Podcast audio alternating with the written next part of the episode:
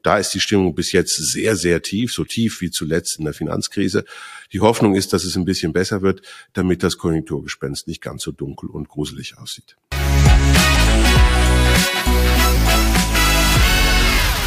Willkommen zu unserem Morning Call zu der Wirtschaftsentwicklung in der Woche ab dem 9. Januar. Unsere Namen sind Klaus Wellershoff und Markus Diermeier. Blicken wir zuerst zurück. Das vergangene äh, Jahr hat äh, uns mit einer schwierigen Wirtschaftslage hinterlassen. Das neue Jahr hat genauso angefangen. Die wenigen Wirtschaftsdaten, die wir letzte Woche gehabt haben, sahen äh, dementsprechend sehr gemischt aus. Auf der einen Seite haben wir die vorlaufenden Indikatoren gehabt, zum Beispiel die Einkaufsmanager in der amerikanischen Industrie, aber auch in der Dienstleistung, die wirklich schwach waren. In der Dienstleistung haben sie tatsächlich das erste Mal das Niveau erreicht, jetzt von dem man an erwarten sollte, dass da eine Rezession auf die Amerikaner zukommt. Auf der anderen Seite ist der Arbeitsmarkt immer noch super stark mit über 200.000 neu geschaffenen Stellen im vergangenen Monat. Kann man sich, glaube ich, nicht beklagen. Und auch die Arbeitslosigkeit ist wahnsinnig tief. Also diese, diese Spaltung aus, jetzt geht's gut, aber die vorlaufenden Indikatoren lassen erwarten, dass es weiterhin schwach wird, die bleibt bestehen. Und in Europa haben wir ein weiteres Mal erlebt, dass die Inflation nicht einfach nur nach oben geht.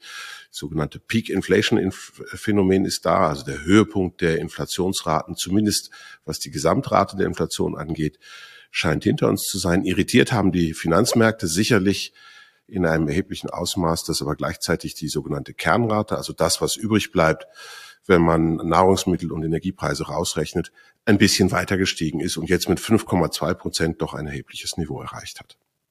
Ja, ähm, wenn man auf die letzte Woche schaut, äh, ist auch, äh, haben wir den Aktienmarkt gesehen, wo wieder das erste Mal äh, deutlich wieder nach oben gegangen ist. Der SMI, der schweizerische Leitindex, ist 3,9 Prozent aufgegangen.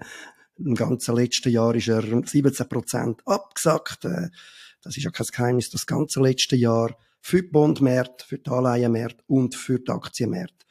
Ein Drama war, trotzdem der starke Start ins Jahr ist äh, nicht ein Zeichen für die Zukunft, war ein dünner Handel gewesen, und der Klaus hat es ja gesagt. Wir haben ein paar grosse Probleme, die immer noch anstehen, wie zum Beispiel die Inflation und wahrscheinlich auch weiter sehr, äh, weiter steigende Zinsen. Jetzt äh, aber noch gehen wir eins weiter. Was ist äh, das Verrückteste von der Woche gewesen? Was ist es für dich gewesen, Klaus? Ja, eigentlich für mich nicht nur die letzte, sondern eigentlich die letzten Wochen. Äh, der absehbare große Verlust der Schweizerischen Nationalbank, der am äh, Montagmorgen jetzt ja auch veröffentlicht worden ist.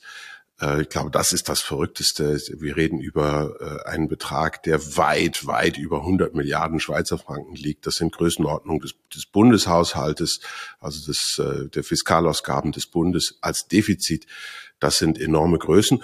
Und die Diskussion, die darauf folgt, ist dann komischerweise das wirklich Absurde, nämlich die Politiker machen sich Sorgen darüber, ob sie noch irgendeine Ausschüttung bekommen von dem Nationalbankengewinn, so wie das früher gewesen ist, angesichts des Verlusts natürlich lächerlich. Ähm, äh, dabei ist eigentlich dass dieser Verlust ein Anzeichen dafür, dass die Geldpolitik der letzten Jahre wahrscheinlich fehlgeleitet gewesen ist. Die Wechselkurs orientierte Politik hat nicht funktioniert, die Schwächung des Frankens hat nicht funktioniert. Das Einzige, womit wir jetzt leben können und müssen, ist, dass bei uns auch die Inflation ansteigt, aber weniger als im Ausland. Und, und da glaube ich, da gibt es einigen Diskussionsbedarf über viel grundlegendere Dinge, als ob wir jetzt ein paar Milliarden mehr oder weniger in den Kassen haben. Ja, und es wird, es steht eigentlich ziemlich fest, dass da nichts auszahlt wird werden. Für mich äh, das Verrückteste von der letzten Wochen ist äh, die Entwicklung in den USA gewesen, die äh, unendliche und nie richtig funktionierende Wahl vom Speaker of the House, also vom Repräsentantenhaus, wo dann am Schluss unter irgendwelchen unglaublichen Bedingungen geklappt hat, dem Kevin McCarthy. Warum ist das verrückt? Erstens einmal, weil es zeigt, wie, äh, wie instabil das politische System in den USA geworden ist auch jetzt für die nächste Zukunft, auch die Regierbarkeit vom Land. Äh, und das hat natürlich eine wesentliche wirtschaftliche Komponente. Direkt auch, weil fiskalische, äh, die, äh, fiskalisch, also das heißt die Staatsfinanzen von den USA weiter noch instabil werden. Ja, übrigens auch eine konjunkturelle Wirkung, denn wenn die im Laufe des Jahres tatsächlich dann auf die Ausgabenbremse treten müssen, weil die Republikaner zum Beispiel nicht mehr mitmachen bei der Erhöhung der Neuverschuldung, dann werden wir das auch in der Konjunktur merken. Aber das ist schon ein bisschen Vorausschau. Wir wollen ja eigentlich richtig vorausschauen auf die laufende Woche. Also wenn ich da auf meinen Wirtschaftskalender schaue, dann äh, sehe ich nicht wahnsinnig viele Daten. Das ist sehr angenehm, wenn man noch am Jahresanfang ist und mit Jahresabschluss beschäftigt ist und solchen Dingen. Die Daten sind also dünn, die da kommen. Immerhin, am Donnerstag kriegen wir die amerikanische Inflation, nachdem wir ja letzte, die, letzte Woche die europäische Inflation hatten. Die wird ähm, wahrscheinlich ganz ähnlich verlaufen. Also die Gesamtrate wird tiefer sein als im Vormonat. Ich glaube, das kann man schon sagen, weil die Energiepreise eben tatsächlich äh, nicht mehr so viel zur Inflationsentwicklung beitragen. Und alle werden auf die sogenannte Kernrate schauen. Und das ist ganz, ganz besonders wichtig, weil wenn man sich das vor Augen führt, wie das Verhältnis von Zinsentwicklung und Kernrate der Inflation ist, dann war es in der Vergangenheit zumindest immer so, dass die Zinsen in einer Phase, in der die Geldpolitik der Konjunktur stützen wollte, auf ungefähr dem gleichen Niveau war wie die Kernrate der Inflation. Und wenn sie die Inflation bremsen wollte, musste sie über die Kernrate der Inflation hinaus. Und jetzt muss man noch kurz wissen, die kurzfristigen Zinsen Amerikas sind bei gut vier Prozent. Die Kernrate der Inflation wird knapp unter sechs erwartet. Also je nachdem, ob das mehr oder weniger wird, könnte das nochmal einen Zinsschock für die Finanzmärkte geben, nochmal eine Neueinschätzung der Geldpolitik zumindest der nächsten Monate und das könnte die Finanzmärkte insgesamt wahnsinnig belasten.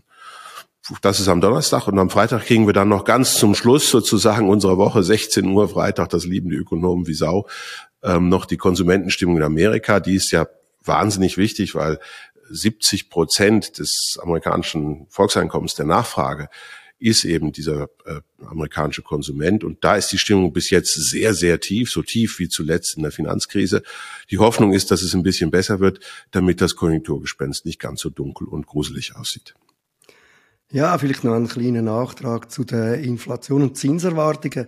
Äh, mindestens an den Finanzmärkten. Bisher erwartet niemand einen Anstieg von den Leitzinsen in den USA bis zu 6 Prozent. Also irgendetwas muss da gehen. Entweder die Inflation deutlich runterkommen, also Kerninflation, oder die Zinsen steigen sehr viel mehr, äh, als bis jetzt erwartet worden ist.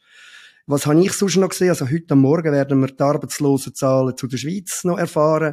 Äh, die werden, das kann man schon mit Sicherheit jetzt sagen, sehr, sehr tief bleiben. Das wird weiter zeigen, wie gut die Schweizer äh, im Arbeitsmarkt äh, äh, unterwegs bleibt. Ein grosses Thema die Woche wird sicher die Urteilsbegründung zum, äh, äh, zum Prozess von Pierre Vinzenz, einem ehemaligen Raiffeisen-Chef sein. Da wird man dann äh, zerpflücken, ob das Urteil überhaupt so Chancen hat, wenn es dann eins weitergeht an die nächste Instanz.